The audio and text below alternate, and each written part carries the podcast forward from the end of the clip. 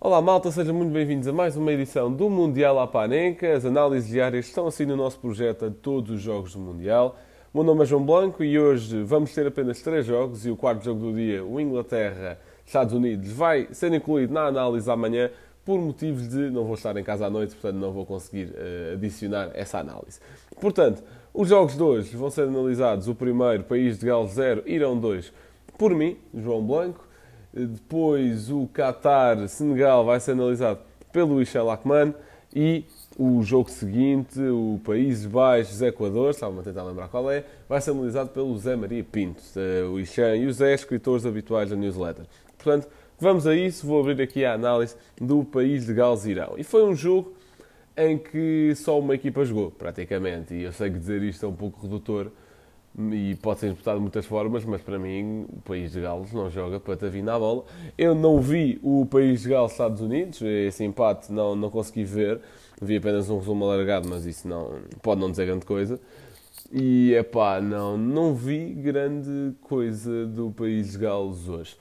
Antes de começar a análise propriamente dita, tenho de falar aqui de um tema que acho que é muito importante sempre contextualizar o momento das equipas e, e, só percebendo isto é que se percebe o porquê dos jogadores do Irão estarem a fechar tanto no final. Que é o momento do hino e da camisola de Massa Amini. Uh, acho que, exatamente, Massa Amini. Portanto, em primeiro lugar, o momento do hino. Os jogadores do Irão hoje cantaram o hino nacional, não o tinham feito contra a Inglaterra, eh, em protesto contra o regime que neste momento está instalado no Irão que não respeita N direitos humanos e o mais violado é uh, a emancipação feminina. Portanto, isso não existe no Irão. E hum, hoje cantaram o hino, claramente por alguém superior politicamente tê-los obrigado a tal, vê-se os jogadores do Irão muito contrariados a cantar o hino, vê-se os adeptos do Irão a assobiarem o próprio hino nacional e a chorarem uh, quando o mesmo passa nas colunas. E também tenho de falar de Masa Amini. Masa Amini foi uma mulher de 22 anos que foi assassinada por, não, por estar a ser considerado não estar a respeitar o dress code feminino no país e isso levou a uma série de manifestações no Irão nos últimos meses. Uh, e porquê estar a falar dela agora? Porque houve uma fã iraniana que levou uma camisola com o seu nome para o estádio e que ao intervalo uh, lhe foi retirada. Portanto, foi retirada essa camisola à fã. Isto tudo para dizer o quê? A FIFA sabemos que está a ser extremamente parola, incompetente a abordar questões políticas, e nem é de políticas, é de direitos humanos, como é neste caso, e como é o caso da braçadeira One Love. A FIFA está a ser totalmente parola nesse sentido, neste Mundial, e não está a saber lidar com isso. Portanto, para além de toda a repressão que os jogadores e adeptos iranianos sofrem em casa, no seu país, também têm de estar a levar repressão de um careca que não sabe bem o que é que está a fazer e que nem sabe por que raio que atribuiu o Mundial ao Qatar. Portanto, isso só dá mais vitória à força do Irão e vamos passar exatamente para aí. Começando pelos sistemas, País de Gales não identifiquei grandes diferenças a atacar e a defender, um 3-5-2, com o Moore e Bale claramente mais na frente, e aliás, e convinha dar os 11 primeiro, como é óbvio. Portanto, Anderson na baliza, Ben Davis, Rondon e Meffam nos três centrais, digamos assim. Nick Williams, Wilson, Ampadu, Ramsey, Roberts e na frente Moore e Gareth Bale. O 11 do Irão, e agora é como vou espetar à grande. Hussein, Razayan, Husseini, Poro Liganji, Mohammadi, Ali Golizadeh, Ezatolahi, Noru Lahi, Hadji Safi, Taremi e Asmun. Portanto, peço imensa desculpa a estes heróis que hoje tiveram uma grande vitória. Mas, continuando, não vi grandes diferenças nos sistemas de país de Gales. 3-5-2 a atacar, 3-5-2 a defender. O Irão defendia em 4-4-2, em que Taremi e Asmun ficavam mais à frente. A atacar em 4-3-3, porque Taremi caía muito mais para a esquerda, eh, se bem que também mais ocupando o corredor central, mas caía mais para a esquerda. Asmun ficava sempre no corredor central e o Ali Golo, Golizade ia subindo mais pelo lado direito, se bem que às vezes o extremo, o extremo do lado esquerdo, o Agi Safi, também ia subindo uh, algumas vezes. Portanto, Asmund e Taremi começam o jogo juntos, Asmund não joga o primeiro jogo contra a Inglaterra, ou melhor, não começa o primeiro jogo contra a Inglaterra por eh, questões físicas. Havia muito jogo direto para essas duas referências no ataque e aos 15 minutos até há um, um gol anulado, bem anulado ao Irão, numa grande jogada coletiva a primeiro toque, mas sempre uh, que foi uma transição ofensiva e o Irão sempre muito forte neste momento do jogo, sempre em transição, muito importante neste sentido. Uh, o Razayan, que até acabaria por marcar um gol mesmo no finzinho, eu antes desse gol aos 100 minutos, uh, nesse segundo gol, que é ele que marca, até já estava a pensar em atribuir-lhe a ele o Man of the Match, que acho que foi uma exibição muito completa para o Montreal, com bola, sem bola, uh, muito importante na, na, pressão na zona média do, do Irão, na linha média do país de Gales, muito importante nesse sentido, e é daí que surge o tal gol anulado, por exemplo. acho que jogou muito bem, e acho que é ele que vou dar o homem do jogo, mas já me decido até ao final da análise. De seguida, Uh, o País de Gales joga com o Moore, que, o que, que, não aconteceu no primeiro jogo. Moore traz outro tipo de jogo em apoio e surge como uma referência um pouco mais física no ataque. Tem uma boa oportunidade também à volta dos 10, 20 minutos de jogo, nessa, nessa dezena de minutos por aí. Roberts e Nico Williams a serem bastante solicitados nas aulas e Roberts é quem faz um excelente passo para Moore. Uh, muito descompensado nas transições defensivas e para um sistema com três centrais até é algo incomum ver-se nas transições ofensivas constantes eh, situações de 2 para 2 ou mesmo de 2 para 1 um. uh, o País Gales muito mal nesse momento do jogo. Bale muito apagado. Bale a primeira vez foi solicitado ao jogo foi para aí aos 15, 20 minutos e, e não jogou nada. Acho, que, acho que é preciso dizer isto. Bailey Ramsey vão se mantendo na seleção do País de Gales e como opções do País de Gales um pouco presos àquilo que já fizeram pela seleção e que é preciso valorizar, mas acho que hoje em dia já não dão grande coisa e, também é reflexo de que o País de Gales não, não tem uma renovação de seleção tão forte como, como os jogadores que apareceram nos últimos anos, por exemplo. De seguida, o País de Gales tem alguma facilidade em manter bola em organização ofensiva, mas tinha o mesmo problema que Portugal teve no jogo de ontem, que é conseguia trocar a bola com facilidade, mas não conseguia invadir a última linha. Portugal lá conseguiu, de certa forma, Gales não conseguiu de todo, não me lembro de uma boa oportunidade do País de Gales no jogo inteiro. Um, aliás, tirando essa do muro, obviamente, acho que coisa dos 15 minutos. Não, de resto, não, não me lembro. Uh, mais o quê? Na segunda parte, duas bolas aos ferros, de, uh, aos ferros do País de Gales, a baliza do País de Gales, e na segunda parte, Annecy, uh, o guarda-redes do País de Gales, assume uma importância extrema em evitar males maiores durante um bom bocado, se bem que depois também vai prejudicar isso. Um, ehm, Irão entrou muito mais pressionante, muito, uh, com muito mais iniciativa.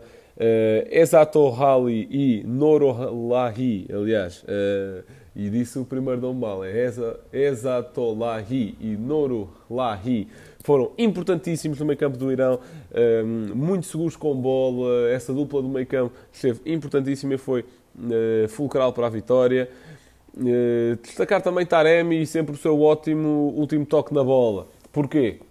Já na primeira parte tinha conseguido sacar um amarelo uh, a Rondon por conseguir sempre dar o último toque na bola e ter conseguido ganhar a falta, e é exatamente assim que ele também ganha o vermelho é Hennessy, e é por isso que também ganha tantos penaltis na Liga Portuguesa, porque para além de pronto, ter essa arte e engenho de conseguir uh, fazer com que um toquezinho se calhar apareça algo mais, também consegue dar sempre o último toque na bola que provoca o toque adversário. Isso é muito importante e tem muito mérito nesse sentido. Uh, e é assim que saca o vermelho também. Antes disso, uh, grande aposta do país Gales, digamos assim, para ainda ir atrás do resultado, foi Daniel James, que foi que entrou para dar aquele desequilíbrio um para um e criatividade que o país Gales não teve durante o jogo todo, é preciso dizê-lo. Uh, entrou bem, mas não foi suficiente porque um jogador não compensa 11, ou, ou um jogador não compensa dinâmicas coletivas inexistentes. Depois temos o tal lance do vermelho, lá está, mérito para Taremi, em que Hennessy também tem uh, alguma desplicência na forma como entra sobre o jogador do Porto e a partir daí o Irão foi crescendo. O gol aos 98 de Chesney, do meio da rua, surge com alguma naturalidade e o gol aos 100 foi já numa altura em que o País Gales estava totalmente subido e, e lá está, havia mais espaço na, na defesa. Portanto, dicas e, ou melhor, rúbricas. Homem do jogo. Para mim, Razayan. Podia dar a Taremi também, acho que faz um, um, jogo muito completo. Podia dar algum da dupla do meio campo do Irão, mas vou dar a Razayan porque não é costume ver um jogo tão completo do lateral, uh, especialmente num sistema com dois centrais. Portanto, se fosse a três centrais, os laterais se calhar poderiam ser mais solicitados, como era, por exemplo, uh, a equipa do País de Gales, era isso que faziam. Mas num sistema com. numa linha de quatro defesas, isso não costuma acontecer. Portanto, mérito. Uh, e dica para a Fantasy vai ser mesmo Taremi, porque está envolvido na maior parte dos gols do Irão. Uh, tanto, tanto neste jogo, estou a falar no somatório deste jogo e dos jogos com, do jogo com a Inglaterra, portanto, dois gols contra a Inglaterra, uma assistência neste jogo, sempre muito importante a manobra ofensiva da equipa e acho que este Irão uh, ainda acho que consegue passar à próxima fase e só vai deixar, e esta vitória só deixa ainda mais interessante o jogo, ir aos Estados Unidos, que vão ser provavelmente aqueles, aquelas duas equipas que vão lutar pela qualificação juntamente com a Inglaterra. Portanto, a Inglaterra já estou a presumir que passa, eh, que vão lutar por esse segundo lugar. Portanto, muito obrigado por terem ouvido, fiquem com a próxima análise, até à próxima. Vamos então a mais uma análise, pessoal. Uh, eu sou o Ishan Lakman e desta vez vou analisar o jogo entre o Senegal e o Qatar. O Senegal venceu o Qatar por 3-1 e recuperou a possibilidade de continuar a lutar eh, pelos oitavos de final e deixou o anfitrião uh, já com o pé de fora da, da competição. Este foi um jogo praticamente de sentido único, com os campeões africanos a confirmarem o favoritismo desde o, diante do adversário que pouca moça fez e apenas pôde festejar o primeiro gol marcado nesta competição. Um, este foi um jogo de tudo ou nada para as duas nações que perderam os primeiros jogos da competição. E em relação ao último jogo, o Qatar fez uh, três alterações, mudando inclusive o guarda-redes uh, face ao Desar diante o Equador.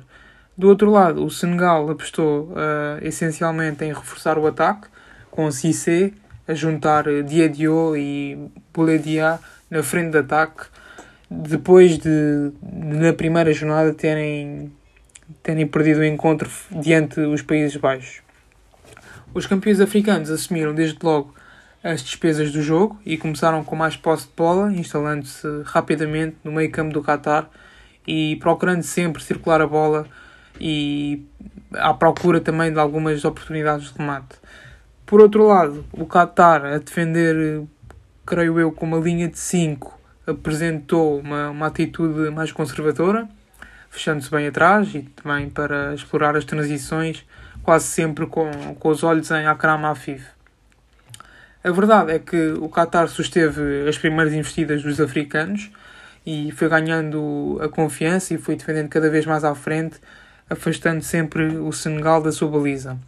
Foi nesta altura que o Qatar ensaiou as primeiras transições e Akram Afif até teve uma boa oportunidade para abrir o marcador quando entrou destacado na área, mas em vez de optar pelo remate, o que Afif fez foi travar a fundo à espera do contacto de Sarre e à espera também de ganhar aqui uma grande penalidade, mas o árbitro espanhol, muito consistente nas suas decisões, Mateo Laos, ah, nada assinalou.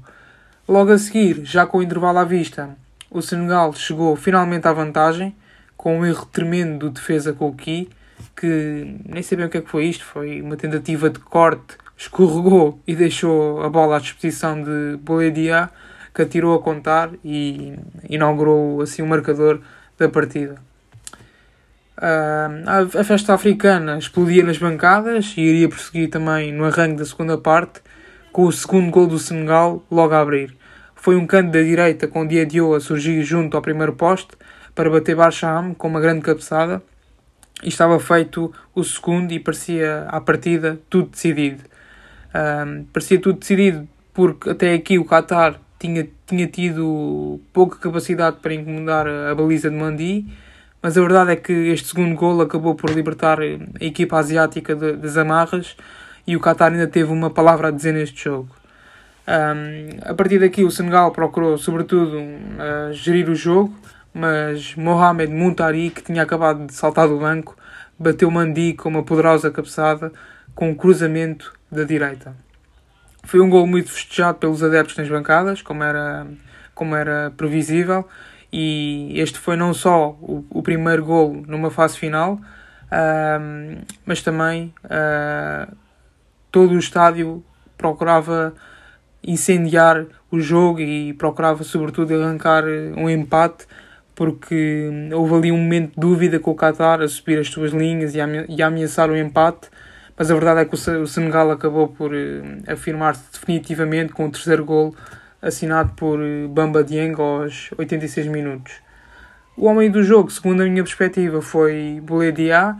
Ah, não sei se acabou mesmo por ser eh, a figura do jogo segundo a FIFA, mas tenho quase certeza que foi.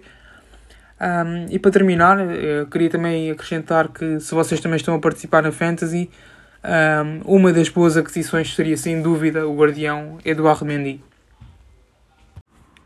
Olá a todos, daqui Zé Maria para mais uma análise deste Mundial desta vez entre Países Baixos, ou como eu costumo chamar, Holanda, frente ao Equador. Empatam uma bola, mas um empate bem diferente daqueles 0 a 0 que tenho visto. Países Baixos que se apresentaram com várias alterações no 11. 5-3-2, com Noppert na baliza, na direita Dumfries, Timber, Van Dijk, Ake e Blind, na linha de 5. Mais à frente, três médios, Coop Miners, De Jong e Klassen, e na frente, Bergwijn e Gakpo.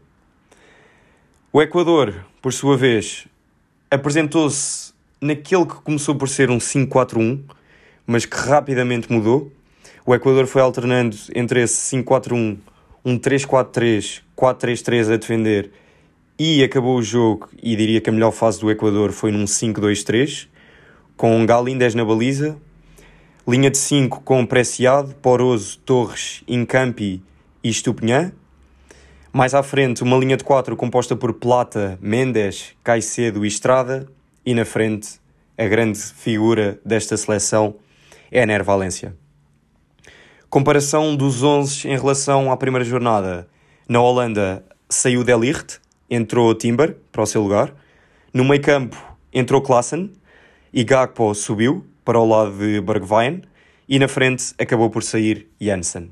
Do lado do Equador, Poroso entra, sobretudo para fortalecer a linha de 5. Uh, e Barra acaba por ser o jogador de quem Alfaro, o selecionador do Equador, abdica para este jogo. O jogo começou bem cedo, estava eu ainda a analisar os 11 iniciais. Aos 5 minutos, Gakpo aproveita um erro do meio campo do Equador, combina com Klassen e de fora da área faz um belo gol. Portanto, 5 minutos e a Holanda já vencia por 1-0. Um o jogo prometia, a Holanda entrou agressiva, intensa, claramente por cima, mas este Equador estava muito longe de ficar resolvido. Responde bem, responde muito bem ao, ao, ao gol, instala-se rapidamente no meio campo holandês e cria perigo por várias vezes através da Ener Valência. Para contrariar isso, a Holanda procura acalmar o jogo, acalmar o ritmo, acalme muito o ritmo dos primeiros 10 minutos, com Frankie de Jong a baixar, muita posse de bola, os centrais, tanto Timber como Ake, a construir. Na frente não existe um ponta fixo. Gakpo e Bergwijn vão alternando nos movimentos. E uma curiosidade a pressionar, Gakpo fixa um dos centrais, Bergwijn fixa o outro e é Klassen quem sobe quando a Mendes desce para construir. Os centrais da Holanda, por sua vez, durante esta pressão, não largaram uma única vez a marcação individual. Chegou a acontecer aqui Timber, Van Dijk virem até ao meio campo com os jogadores do Equador e não darem muito espaço a esses mesmos jogadores. Continua a crescer o Equador, porque lá está, a Holanda decidiu baixar o ritmo depois do golo, e oportunidade, mais uma para Valência, com um remate fora da área, boa defesa do guarda-redes da Holanda. A primeira parte acaba por fechar com o Equador a marcar e a criar muito perigo, com duas bolas paradas, marca o gol, que até agora, e já vi duas repetições, não percebi exatamente porque é que foi considerado ilegal, mas vamos para intervalo, 1-0, mas com o Equador claramente a ameaçar. A segunda parte começa com uma substituição, para grande infelicidade minha, porque tenho Bergwijn na Fantasy. Sai Bergwijn, entra uh, Depay, e aos 49 minutos, 4 minutos depois do intervalo, Ener Valência faz o que já se esperava e o que já se antevia, Faz gol, terceiro gol no Mundial e confirma-se cada vez mais como o pai goleador desta seleção do Equador. Depay, diga-se passagem, não entrou bem, está ligado ao lance do gol, ele e Timber, uh, muita passividade no meio campo. E por várias vezes vi Depay a baixar no terreno, e bem, para tentar construir, para tentar levar bola para a frente, mas muitas vezes perdeu essas bolas. Minutos depois, aos 59, Plata volta a ameaçar, 59 minutos, bola na trave, um remate à entrada da área. O guarda-redes da Holanda estava claramente batido. Uh, depois disso, o Equador começa a apostar num jogo mais direto, sente que a Holanda está a criar dificuldades, sente também que a Holanda tenta balançar a equipa para a frente, sobe muitos laterais, principalmente Dumfries do lado direito, e o Equador assim recebe a bola, tenta esticá-la na frente. Foi nessa altura uh, que se deu a passagem de um 5-4-1 que variou para um 3-4-3, 4-3-3, ora a atacar, ora a defender, para um 5-2-3. Valência como a referência principal, mas Estrada e Plata a aparecer também na frente. E o jogo foi assim até o final. Equador a criar mais, a Holanda tinha mais bola, é verdade, mas o jogo termina mesmo com mais Equador. As substituições de Louis Van Gaal não resultaram de todo. E o Equador termina o jogo com 14 tentativas de gol contra apenas duas da Holanda. A Holanda faz um remate à baliza, que é o gol de Gakpo, em 90 minutos. Diria que Xavi Simons não deve ter gostado do que viu do banco e acrescentaria ainda que Malásia e Frimpong podiam ter dado outra dinâmica às laterais holandesas quando claramente Dumfries já estava esgotado e Blind ofensivamente não, of não oferece o que outros jogadores podem oferecer. Temos o grupo então com Holanda 4 pontos, Equador 4 pontos também, o Senegal faz 3 e o Qatar com 0 está eliminado. Os anfitriões vão mais cedo para casa. Vai ser uma última jornada bastante interessante. A Holanda joga com o Qatar e à partida segura o primeiro lugar, mas o outro jogo promete entre Equador e Senegal. Equador com 4, Senegal com 3. A minha grande previsão para o futuro, e esta é uma nova rubrica que quero trazer aqui à minha parte, e a primeira é que o Equador passa. Basta garantir um empate contra o Senegal para seguirem em frente, para seguirem para os oitavos de final, para as últimas 16 equipas, e eu acredito que o Equador vá conseguir esse feito. MVP, outra das rúbricas. Para mim, Gakpo é o homem da primeira parte, Ener Valência é o homem do jogo todo. Fez com que o Equador não desistisse, acreditou sempre, rematou de fora da área, criou perigo nos, nos lances de bola parada, bolas no ar, remate rasteiro, fez tudo em Valência, acaba por fazer o gol, três golos em dois jogos, é claramente uh, a bomba e a, grande máquina desta, desta seleção. E dica para a Fantasy, baseia-se muito naquilo que vai ser o próximo jogo. Como disse, a Holanda, a precisar de ganhar para passar em primeiro, vai defrontar um Qatar que já está completamente arrumado. E Gakpo, na minha opinião, vai manter a forma tem para já dois golos em dois jogos. Fez uma segunda parte um pouco apagada, é verdade, mas o Qatar uh, prevê-se adversário fácil. E também, para além disso, precisamente por, uh, o, por o Qatar não apresentar grandes uh, problemas em termos ofensivos, Dumfries é uma boa aposta porque se espera uma clean sheet da parte holandesa e por outro lado, porque Dumfries é muito mais ofensivo do que Blind, pode chegar à área, pode, chegar à área, pode assistir e pode até marcar gol no próximo jogo. Vamos ver o que se segue. Eu aposto na Holanda a passar em primeiro, Equador em segundo e o Senegal, sem mané, vai mais cedo para casa.